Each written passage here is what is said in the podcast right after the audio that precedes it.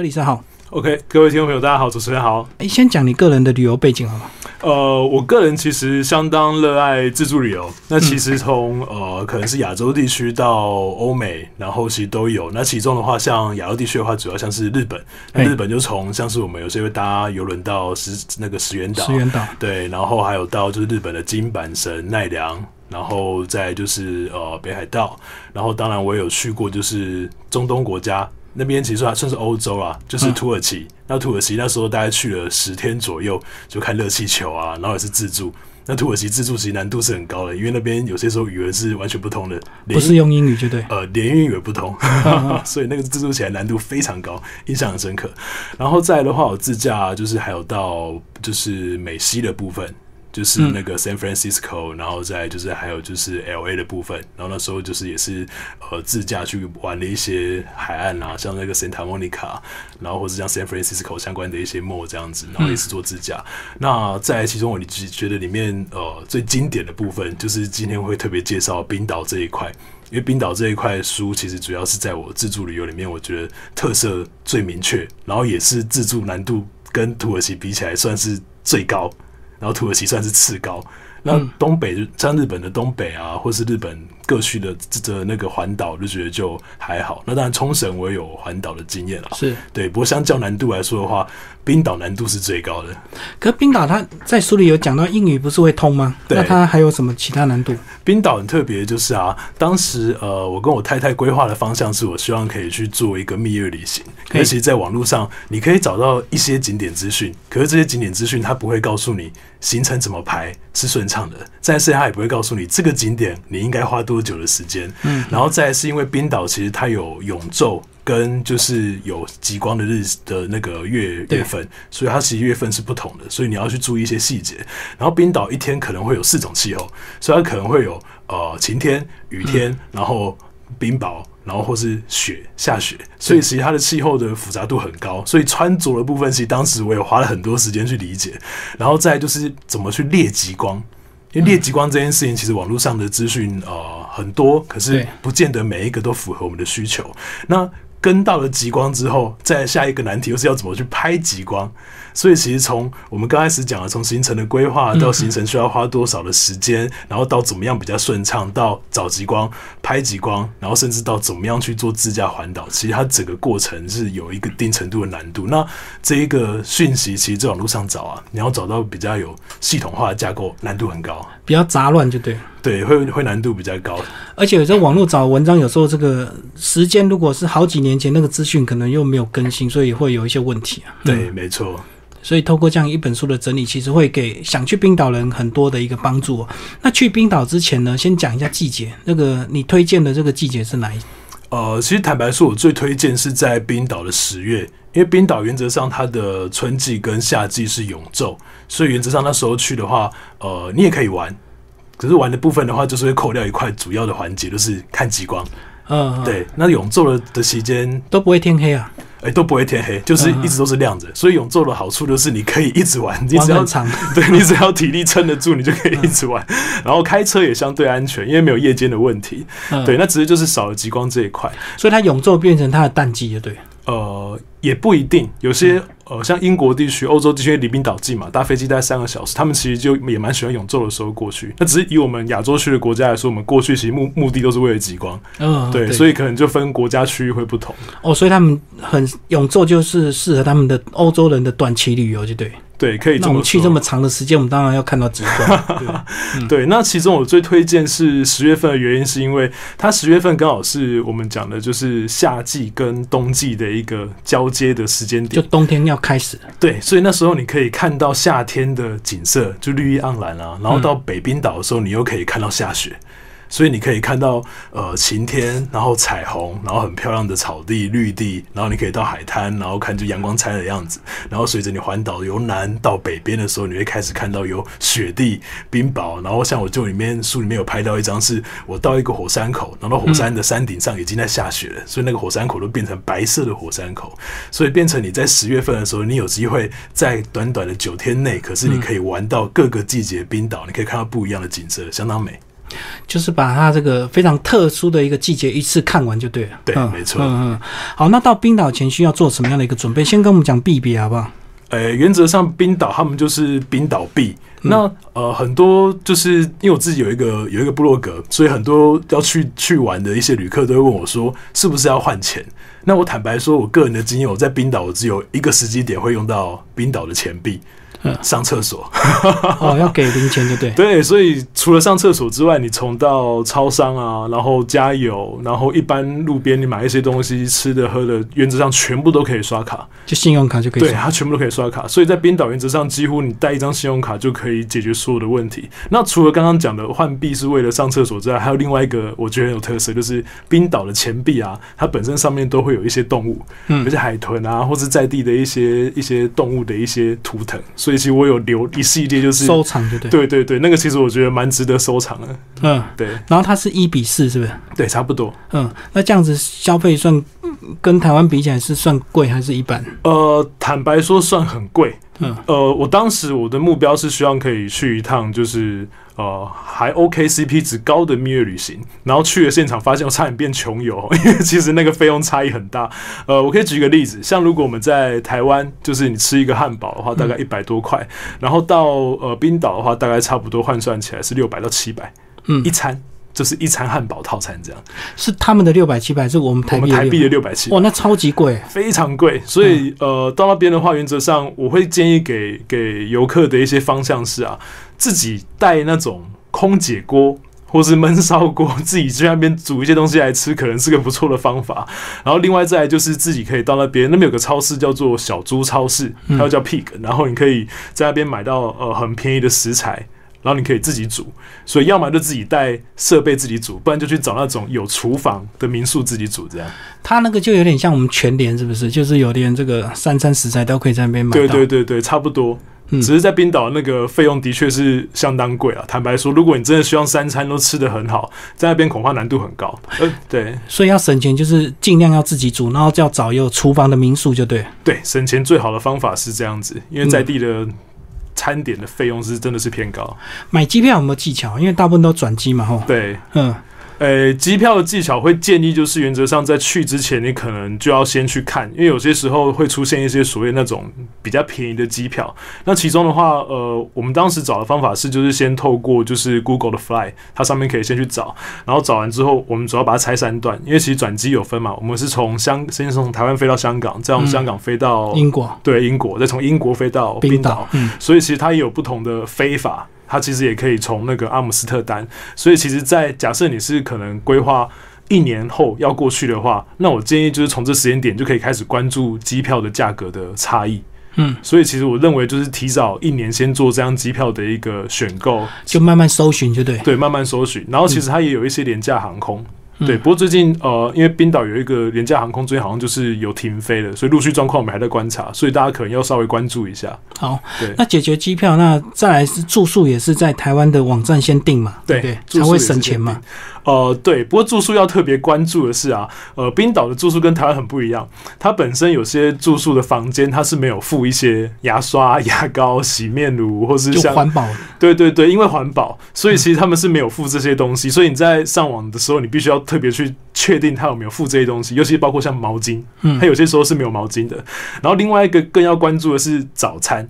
因为以冰岛环岛来说啊，我个人的经验是，大概在冰岛的南边前面三到四天的时候，你还会有呃附近都还会有一些超商或者吃的可以去买。那你大概偏到冰岛东部到北部的时候，那个大概你住的地方旁边是没有任何餐厅的，就比较荒凉，是不是？所以一定要有早餐。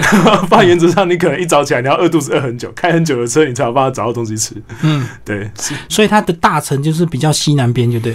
呃。大城市在西南边，就是雷克雅维克。嗯那它在呃北部的话，也有一个第二大城，叫做阿克雷里。那阿克雷里也算是呃蛮有特色的地方。只是以环岛来说的话，通常会建议一定要经过那个城镇，因为它城镇里面有一些不一样的一些景色，像是教堂，然后或是他们里面有一些呃就是一些购物的一些商城、商店街，然后里面有很多的墙壁有一些所谓比较欧洲风的彩绘，那其实相当有特色。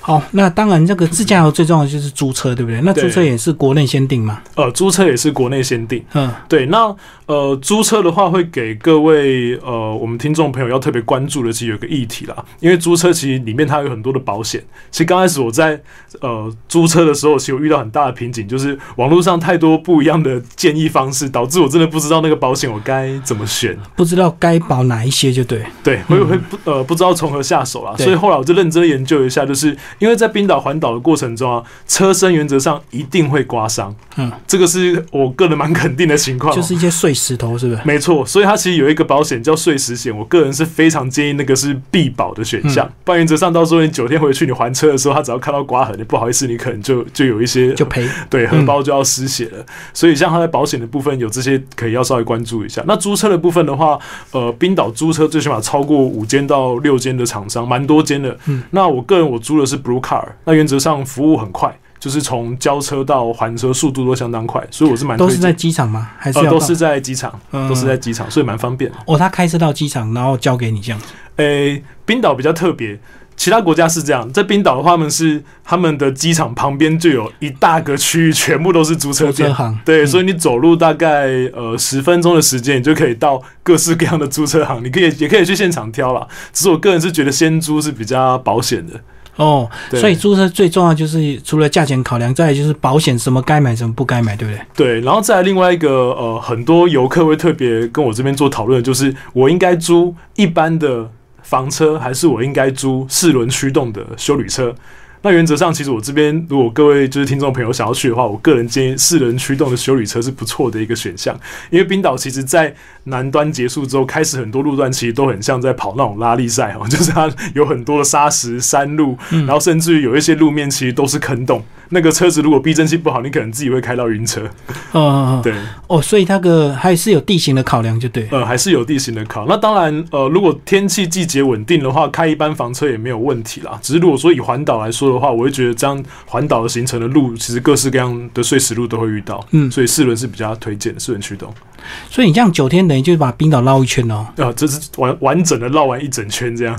呃，然后这本书特别特点就是把每一天的这个景点一天一天这样写的非常详细，所以几乎可以拿着你这这本书照着你的行程走一遍。呃，坦白说啊，我这本书当时写的目的只有一个，因为我去九天，我总共花了两个月的时间才做完这个行程，所以当时我就觉得我不要。有就是要去冰岛的那种探险家们，在像我一样，哇，每次去之前都要这么痛苦。所以我的目的就是，你只要买好机票、租好车、订好房间，带着这本书，OK，你就可以出发了。这是其实我最终的目的。那原则上这本书的目的大概也是这样子。所以原则上九天很完整的行程的规划，甚至到我连住宿的地方我都有一些建议。所以假设你真的不知道住哪里的话，诶，其实也可以照着我上面规划直接下去订房间。所以你那时候订房间的考量是什么？就是价钱吗？还是呃，价钱是个考量，然后早餐也是个考量，然后再就是独立卫浴也是个考量。因为个人就是觉得比较喜欢独立卫浴啦。那如果有些背包客其实是喜欢，就是希望预算也无所谓，对，共也无所谓，那个成本又可以降到更低。然后再的话就是距离。因为其实冰岛其实它蛮大的，所以当时在环岛的过程中的话，我是有去规划点跟点之间一天开车可能不要超过四到五个小时，所以其实我是尽量用这样方式去规划，这样比较不会疲劳驾驶。嗯，所以尽量每个点都很平均，就对。对，每个点都很平均。那只是相较来说的话，北冰岛点跟点之间比较远一点，就不像南冰岛这么密集。所以，所以北冰岛来说的话，中中间最长可能会有一趟单程要开到两到三个小时。啊，对，那个可能就是要稍微注意一下，需要休息或者换假。那我看你一路这个九天的行程，这些景点好像很多都是天然的景点，它都等于是都不用钱嘛，对不对？呃。坦白说，冰岛需要钱的大概，呃，我印象中就两个。第一个是冰岛有个很漂亮的景点，叫做蓝湖，就是它是一个温泉区，可是它整个呃湖面都是蓝色的。那个刚开始过去看到的时候，如果在台湾台湾人过去可能会吓一跳，就哇，这个景点在台湾根本看不到。那这个里面就需要付费，对，它就需要进场付费。那也有分，就是在里面如果有需要喝酒的话，它其实有喝酒的费用，然后有浴巾的一些费用，然后再另外一个要费用就是冰川践行。嗯，就是冰岛有另外一个更大的特色，就是你可以去爬冰川，就有专业的领队带你就对。对，会有一个专业领队带你，然后它是有分，就是两二点五小时到五点五小时两种行程，两种行程。那其实这也是很多呃我们的旅客会问的，就是说五点五小时会不会体力撑不住？对啊，走五点五小时，而且还是爬冰川呢。呃，对，最多人问我的是说，我带我爸妈去的话，会不会 会不会很不孝？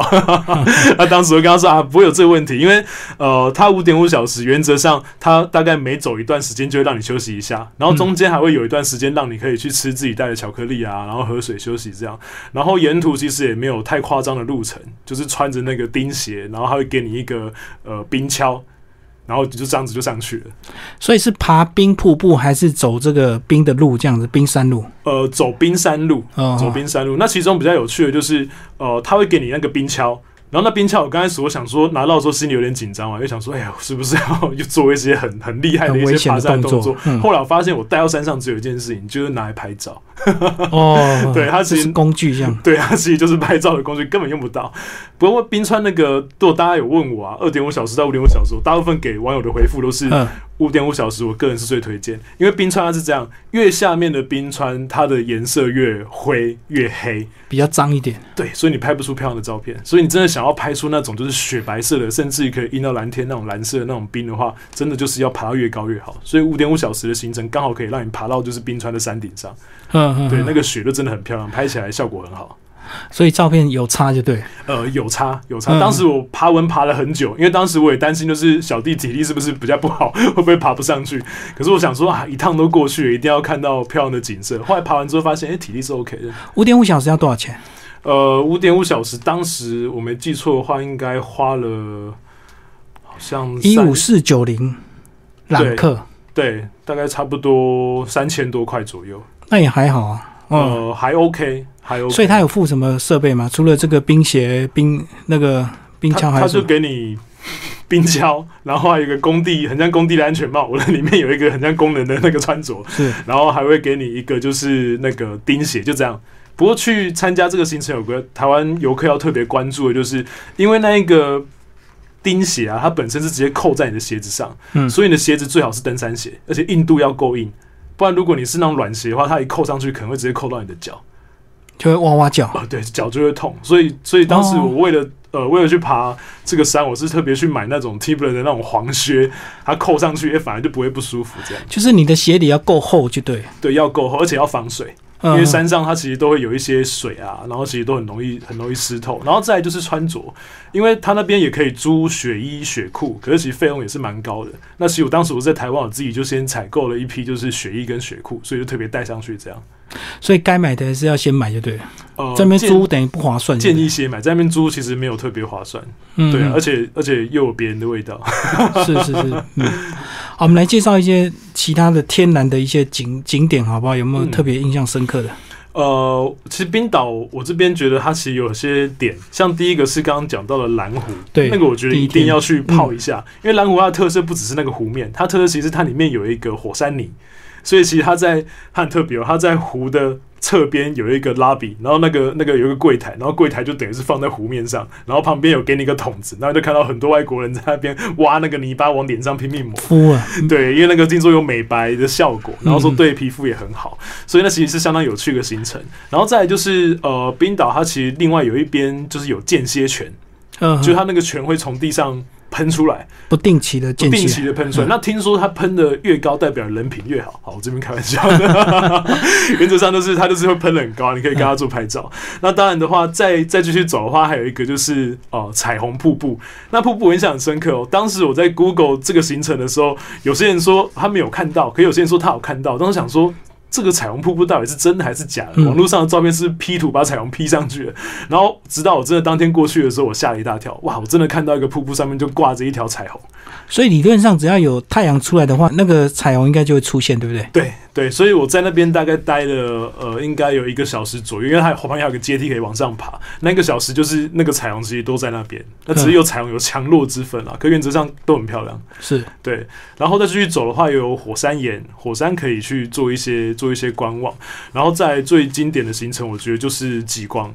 可是嗯极光的话，我觉得那个漂亮的程度就必须要看你追极光的技巧跟运气，因为其实，在冰岛他们很特别，我在书书里面有写，他们有一个猎极光的一个网站，它会告诉你就是目前哪个地方的云雾偏少。哎，那你这个区域就有机会可以看极光，就有马上通知这个即时讯，对对对，他会会跟你说几点到几点那个云带会飘到哪里，他会这样帮你做做讨论。然后再来就是呃，极光那边有一个极光指数了，那个也可以参考。所以原则上就极光指数越强，然后没有云雾的地方，哎，拍到极光或者看到极光的几率就很高。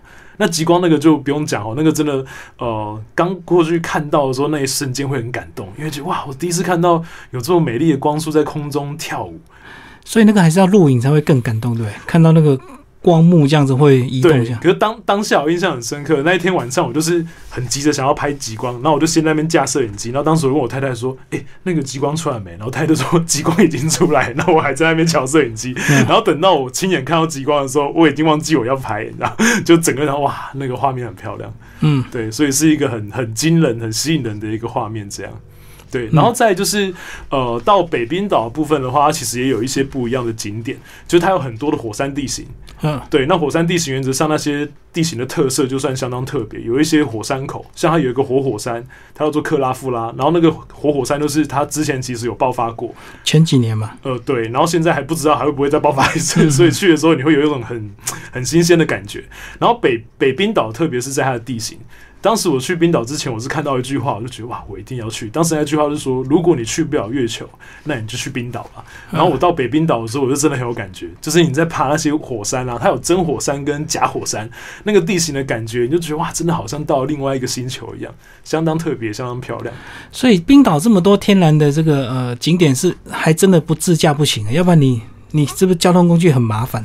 对，坦白说，就是交通工具有到达的地方，通常都是在南边的冰岛，因为南边冰岛离市区比较近，然后南边冰岛的点跟点之间的距离也比较近一些。那北冰岛是真的难度就比较高了，没有自驾，我个人认为就是要去的话，成本恐怕会很高。嗯，对，而且自驾有个好处啦，因为呃。冰岛坦白说啊，到那边你都会得到一种症候群，那种症候叫做不断拍照症候群。你车子会走走停停的，大概开五分钟，你就会想要停下来拍个照，然后再开五分钟，哇，这边好漂亮，再继续拍照。所以整趟其实那个行程很多都花在拍照，因为景观太太特别了，太漂亮了。嗯，在书里有讲到，这个冰岛还蛮多电影去取景的，对不对？对对，呃，冰岛它其实像呃有一部电影是跟异形相关的，然后那一部电影里面的话，其实它就是在一个尾火山那边去做取景。然后它，因为它你它那个围火山的地区啊，你看起来你真的觉得它很像刚刚讲的月球，所以其实很多太空的电影都会在那边做取景。哦，对，很像外太空荒凉的感觉，就对。没错，没错。嗯，里面还有讲到这个海豹海滩，然后你说你那天没有看到海豹，讲到这个我就觉得很哦，因为呃，当时我在 Google 啊，我有找到就是他说，哎，就是有一个海豹海滩，然后听说可以看到很多海豹，然后当时我看了那一个网友他写的那个文章，他也是写说他一只都没看到。然后可是也有网友说他看到好多只，然后那时候我想说是真的假，然后我就开车开过去，然后开过去的时候他那边立了一个牌子哦，我在书上把它拍一下，那牌子就写说有分几种海豹啊，然后这边可以看到几种种类就对，对对对，然后我就很开心的就跟我太太要下了海滩，然后下海滩找的时候，我一只海豹都没找到，然后找到了一群羊在那边吃海草，所以就是这个可能也是跟人品有关系啊，所以这也是跟间歇权的概念是一样的，需要点运气。嗯，好，那里面还有介绍很特别，那个冰岛马，对不对？冰岛马为什么那么娇小？冰岛马很特别，迷你马，这个跟他们国家政策有关。冰岛他们是不引进外来的品种的马，怕混到。对，所以他们的血统是百分之百纯的冰岛马。那我当下记得很深刻，是我大概第一天开车的时候，我就是在路边有看到一只冰岛马，然后我看到他说，我远看我以为是什么，我以为是柯基，因为腿短短的，对，然后冰岛马的特色就是它腿很短，不高，然后可是他的头发又很长，就他有很长很长的刘海这样，所以你知道看到那种短腿马，就哇好可爱哦。所以当时我写一个文章，我就说冰岛马在我眼中就是所谓的马中柯基，短腿马，对，短腿马，相当还有冰岛羊啊。冰岛羊短腿吗？呃，冰岛羊的 size 原则上跟一般羊类差不多，可是它的发质可能跟一般羊就差异很大。我用发质来形容，是因为呃，冰岛的羊它们的那个毛发远看的感觉很像拖把，嗯，就是一节一节的，然后通通缠在一起，然后看起来厚度很厚。然后所以当时我我跟我太太就戏称他们叫做拖把羊，因 为就是远远的你就会看到它很厚一层，然后。冰岛羊原则上跟我们一般想象的那种动物也不太一样，是因为他们很多羊是放放养的羊，所以它其实并不是说是是人养的，是野生的。嗯，然后所以当时我看到羊，我就很开心，想说我要去摸它。然后我记得我手快要接触到他的时候，他突然冲过来追我。哦，他野性哦，其实他是有野性的，而且蛮凶狠的，所以后来我就再也不敢去想要摸羊这件事情，我就会被攻击。嗯，你在书里啊特别讲到说，你吃那个羊肉热狗是对这个唯一一个比较廉价的美食，非常感动。对 然后那个羊是就就冰岛羊吗？呃，那个羊没错，是冰岛羊，可是那个羊肉热狗是真的很好吃哦。我会特别提，是因为在雷克雅维克市区啊，那个羊肉热狗它呃加可乐，它的费用原则上大概就是跟我们台湾一般吃吃汉堡费用差不多。哦，对，嗯所以以以在地来说，算是相当的廉价，然后其实又很好吃，然后它里面又很有特色，是因为几乎各国的旅客好像都有一些部落格都有写它，然后加上推荐就对。对，再加上克林顿之前的美国总统，我去那边吃过，嗯所以他都声名大噪，所以大家就在那边吃热狗。所以他那个就是路边的小摊贩这样子嘛，都有在卖，是不是？对，它算是路边的小摊贩，可是仅此一家，就是哦，只有就这家。就是在雷克雅维克，大家就推荐那一个那一个点这样。嗯，对，帮我们讲市区的一些景点跟建筑好不好？你在对哎，冰岛的建筑还蛮前卫的，蛮呃，冰岛的建筑原则上他们都跟他们的大自然有关，嗯所以像以市区来说，他们有一个叫做就是呃教，就是他们市区的一个教堂，然后那个教堂特别是它是用就是船跟火山的概念去。建设的，所以它本身那个教堂对它都长得尖尖的、高高的，然后它侧边它要用一阶一阶的概念下去做。那其实它一阶一阶的概念就是用它在北冰岛的玄武岩，用哦，那种像像我们那个玄武岩柱，对对对，所以其实他们里面的建筑物，尤其是教堂，他们都会结合就是他们地方的一些，无论是火山地形，然后或是雪地，或是他们所谓的维京人的血统要有船，然后或是就是要有一些特殊气候的一些概念。对，所以他们其实，在建筑物方面，我觉得特色都蛮强烈的，尤其是教堂。因为在冰岛，其实我很爱拍他们的教堂。嗯他们从呃市区的教堂到就是南冰岛的教堂，到北冰岛的教堂，原则上每一个教堂都相当有特色。像他在北冰岛有一个教堂叫做鲨鱼教堂，嗯，然后当时我就想说，为什么叫鲨鱼？然后后来就是看了看了它半天，我就觉得其实它可能比较像金鱼，就是角度不同。可是他们每个设计都有他们当时的一些原理，这样。都有一些大自然的元素，就对。对对对对。嗯哼，所以冰岛人其实他们对于大自然的那一种崇敬跟那一种纪念的性格是相当感性的。对，好，接下来我们讲一些纪念品，好不好？到到冰岛，你你有你有特别喜欢或带回来哪些东西吗？呃，冰岛我可以先跟大家分享一个东西，就是可乐，可口可乐。很多人当时都问我说：“你为什么要特别去冰岛喝可口可乐？”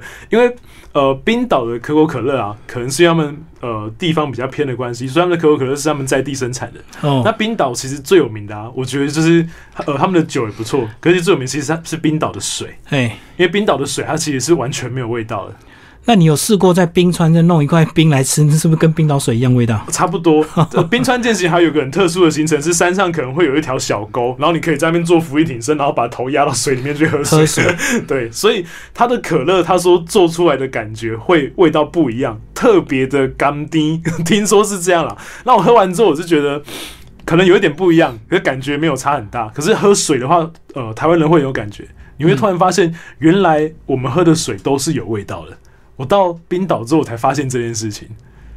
完全没有味道的水。完全没有味道的水。那喝完一口之后，你就会觉得哇，这个这个真的是世界上很甘甜的一种水，它没有味道。嗯，对，所以他们的水应该就很便宜咯，是不是？因为在地的嘛。呃，在地的，不过他们也是有分水，也是有分等级啊，就是、哦，便宜跟贵的对，。便宜跟贵的。不过原则上，他们的呃喝水的方式就跟在台湾是呃跟在呃美国或日本是相同，就是直接打开都可以饮水。嗯嗯，对，所以他们一般的冷水，你直接打开来，它就可以直接装，就不需要特别去饮水机这样装水喝这样。嗯嗯嗯。对对对。我们来讲，你这个晚上都在民宿里都煮什么？你都去那个 超商买什么来煮？这个说来有点有趣，我们有去买那个意大利面，嗯，对，然后呃，它有意大利面，然后还有酱，然后我们有去买一些菜来煮，然后再来就是我们有做汉堡，所以有去买一些肉排，嗯，对，它其实也可以自己做汉堡，然后切一些番茄来吃。那坦白说，在冰岛，我个人其实印象中最好吃的，其实是我从台湾带过去的麻油鸡面的泡面，因为冰岛很冷，它那个冷起来真的很冷。然后再来就是，其实呃，冰岛的餐餐饮啊，跟我们亚洲还是有点不同。还是有点不同，口味不同，对，还是有点不同。他们大部分还是都是吃汉堡相关的食品，所以冰岛没有卖自己的泡面吗？呃有。然后我们有吃，吃完一包之后，另外两包再也没有开，有有有这么难吃啊？味道不太一样，淡淡的，就是我们台湾的泡面，我觉得那个调味是有调味过比较重对，冰岛他们的那个泡面的味道，呃，不能说不好吃，这可能对当地人不公平，因为毕竟我习惯吃台湾的泡面，可是这真的味道跟台湾的差异有点大。那冰岛因为这个地形的关系，他们海鲜有特别便宜吗？呃，海鲜的部分的话，其实没有。没有。哦 冰岛讲到海鲜啊，这边就要分享，因为其实在，呃冰岛的东南边，它有一个呃地方叫做霍芬。当时我们在那边有一间龙虾餐厅，哦，是哇，那个龙虾餐厅就嗯非常的好吃，非常好吃。就是它的那个龙虾，就是呃很新鲜之外，再就是它还有一些调味。那更有特色的就是啊，你去的时候，它还会给你穿一个围兜兜，嗯 然后上面画一只龙虾，然后它桌上放一张纸，然后那个纸上面还会教你说，哎、这个龙虾你应该要用哪些器具啊，然后教你那个切龙虾的 SOP，怎么样把蟹壳给剥干净，这样。对，所以它的海鲜呃是好吃的，可是真的没有比较便宜，非常贵。所以你那一天也有去吃这个龙虾餐啊？呃，那天有去吃那个龙虾餐，嗯对，就是所以这个九万块，其实有些时候还是有点奢侈的，哦，所以算是比较豪华的一餐，就对。对，所以其实真的想要 cost down 的话，想要更低，其实是办得到的。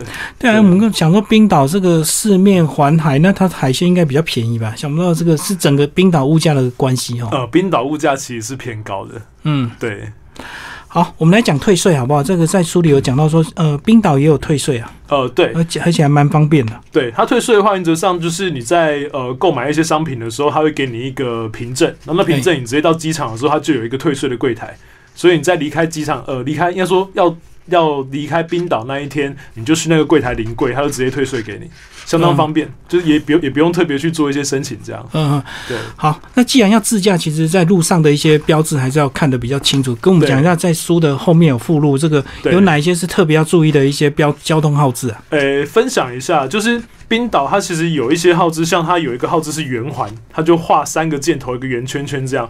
然后那一个圆环的号志是这样子哦。冰岛跟台湾不同，我们台湾是进入圆环就是看到圆环我们就进去了，他们没有。你到圆环的时候，你要进去圆环之前你要先停，哎，然后确定在圆环里面的车都离开之后，你才能进圆环。所以，如果你没有照着这个圆环的规则去开车的话，是会被开单的。然后开单是照相还是录影？诶、原则上我没有被开，所以个人没有经验。可是根据我那时候就是调查的结果，他们是说是拍照，哦，是拍照。然后另外一种呃违规的情况就是大家千万不要超速，因为冰岛其实是有是有相机的。嗯不过根据我的经验，它的相机大概是在呃西边的冰岛。从就是教会山回来雷克雅维克那个地方，那边会有两只相机，那其他区域就是可能是用那种类似台湾的三脚架，我就激动的。嗯对对对，然后冰岛的罚单很贵哦，听说拍到一张几万块这样。然后在在你离开前还车就会被抓到，对不对？就一定要先付，对不对？哦，很好玩，很好玩的事情是这样，因为当你在呃租车的时候，它会有你的信用卡的资讯，然后也会有你的 email，所以原则上你回台湾之后，可能隔一个月之后，你就会收到一个罚单，然后会是由 那个你的租车租车的公司会直接发 mail 给你，然后就会问你是要不要用信用卡缴这样。嗯，对，。所以想想跑都跑不掉，它其实是是会开单的。哇，听完这样的分享，我发现这个呃自驾唯一的这个风险就是那个刚刚讲的这个石头碎石很多，然后一不小心喷到车身，他就说你刮到，是不是那个是算是比较有风险的？呃，所以就要靠保险，对不对？对，那个是比较有风险。然后另外一个是呃，冰岛的路啊，其实呃离开市区之后，离开南边冰岛之后，其实有些路并不是那么好开，嗯它会有很多坡，很像那种麦当劳坡。就是对对对，就是你在开的时候，想说，诶，我前面的路怎么突然不见了？然后你又下去了，然后又上来了。嗯起起伏伏。起起伏伏，然后它有些路其实呃，如果是夜间开的话，因为它的坑洞其实有些路那种我们叫烂路嘛，就那个路坑洞其实很深，所以那车子其实有些时候会弹跳撞到会很大力，所以其实在开的时候变成你车速可能只能维持在二三十，不然你那个车子大概坐起来会相当不舒服。然后其实有不少呃网友会，之前有就有网友跟我求救啊，他就跟我说，就是他开一开，然后因为烂路太多，就要不小心就撞到路边的，哇！然后他就说这个要怎么办？所以在书后面我也有附，就是那个交通大队，就是呃危难救助的一些电话，大家也可以联系。电话跟那个 QR code 就对。。对对对对都有。嗯所以其实自驾的话，其实就是呃要小心谨慎啊。除了罚单跟烂烂烂路还有石子之外，哎，如果自驾，那是不是因为如果你想要更省钱，那是不是刚好四个人抽一台车是更划算，对不对？呃更划算。只是中间有一个点，大家一定要特别注意，因为如果四个人，然后四个人都很喜欢就是打扮自己的话，你可能后座是塞不塞塞不了四个大型的，可能二十几车的行李箱，可能是进不去。嗯，对，所以可能就是大家必须要分配一下，有的人就只拿大行李箱的，拿小行李箱，这样你的车子后座你才有办法塞得进去。这样哦，就是怕行李太多，对啊，因为行李要带着走嘛。对，没错，所以行李是每天都带着走的。所以如果是四个大大型的行李箱，通常一般修理车是进不去。所以你这样子几乎每天晚上都换不同的这个住宿，没有连续住两天的，每天都换，每天都换，因为就为了跑行程嘛。对，为了跑行程，然后也为了去体验不一样的冰岛，因为像。东边的冰岛，当时我有住一个地方，它是一个小木屋。嗯那个小木屋我印象很深刻，就是当你进去的时候，你就看到它里面木屋的那个配置，你就觉得哇，满满的北欧风，然后看起来相当的高级也舒服。然后里面还有就是那种小火炉的装扮啊，一些蜡烛的装扮，你就觉得哇，这些装饰看起来很漂亮。然后更特别的是，在里面还放一个小的无线电。然后嗯，那个无线电是这样：当今天可能晚上就是或是十点、十一点之后，突然有极光的时候，哇，民宿老板会有无线电赶快通知你，叫大家赶快出对，来，现在有极光，现在有极光，大家赶快出来看，大概是这种概念。所以在外面就看得到，在民宿外面。对，而且他那个我住的那间小木屋很推荐，是因为它几乎没有光害。嗯，那个你把车灯一关掉，你大概就是全黑。伸手不见五指，所以那个极光在空中是是相当明显的。而且其实极光在我在南边冰岛看到的极光，跟在北跟在东边冰岛看到的极光又不一样。哪边比较漂亮？呃，南边当时因为极光指数可能没有那么高的关系，我看到的是绿色。那我到东边的时候，我看到红色、白色跟绿色，哦还有点偏紫色，这是这几种颜色在空中这样飘逸。所以北边比较漂亮，颜色越多越漂亮。呃。我觉得也是看运气。啊嗯 对所以还是有范围大跟范围小的差别。对对对对对对，所以那个极光真的指数很强的时候，然后天上又没有什么云雾的时候，哇，那个极光是真的非常的漂亮。嗯嗯。最后分享一下这个呃，冰岛人是不是都很热情，对不对？所以其实，在冰岛这个，哦，我要自助旅行或自驾游的话，其实呃，当地人也可以提供很多协助，对不对？对呃，冰岛人相当特别，就是啊，我印象很深刻。我有一天就是因为在冰岛开车啊，你很容易开到一个状态，就是你的车子不管怎么样，它都会变成土色的。对，对，因为它烂烂路实在太多了。然后那天我记得我就开个加油站洗车，然后因为我就用用清水洗嘛，有点洗不掉。然后突然之间我就看到有人拿了一罐洗车进来帮在我车上倒，嗯这是个冰岛人，然后他就说这样洗比较干净，然后就然后就帮我倒，然后然后我就开始洗车这样子。所以就有差。对，就有差。然后再来是吃东西啊，或是你在地方问路，原则上，呃，冰岛的人民的特性就是他们很好客。然后在另外一个，我觉得更好的地方是他们的英文都很好。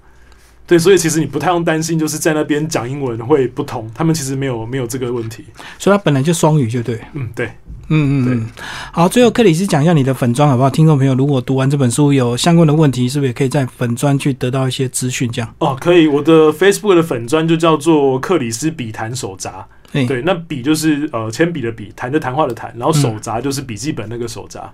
对，所以这是我的粉砖，所以大家有问题都可以上去做一些询问。所以里面就是分享你这个旅游相关的一个对，经验，就对。呃，从旅游相关，还有就是我自己也很常去找一些各国的一些秘境，然后各国一些漂亮的景点，我也会跟大家做分享。然后其实自己也在找自己可能下一趟旅行的一些素材，所以其实在，在我的粉钻里面，大概有呃有蛮多是外国人哦，就是一些是澳门啊、新加坡、马来西亚、香港，然后其实他们来看的原因都是因为他们就是诶可以看到很多不一样的各国的一些秘境，然后再就是我不时会分享一些冰岛的一些特色的一些景点，嗯，对。那你下一趟有预计了吗？时间定好没？呃，目前还在规划中，因为接下来可能还会再有一本书，大家可以可以期待一下。然后类型也会是类似，就是这样，就是很完整的一个就是自助的自驾游攻略，这样哦也是跟自驾相关。那大概会是在呃日本东北的部分，对。不过这个就是还要再看后续的一些规划。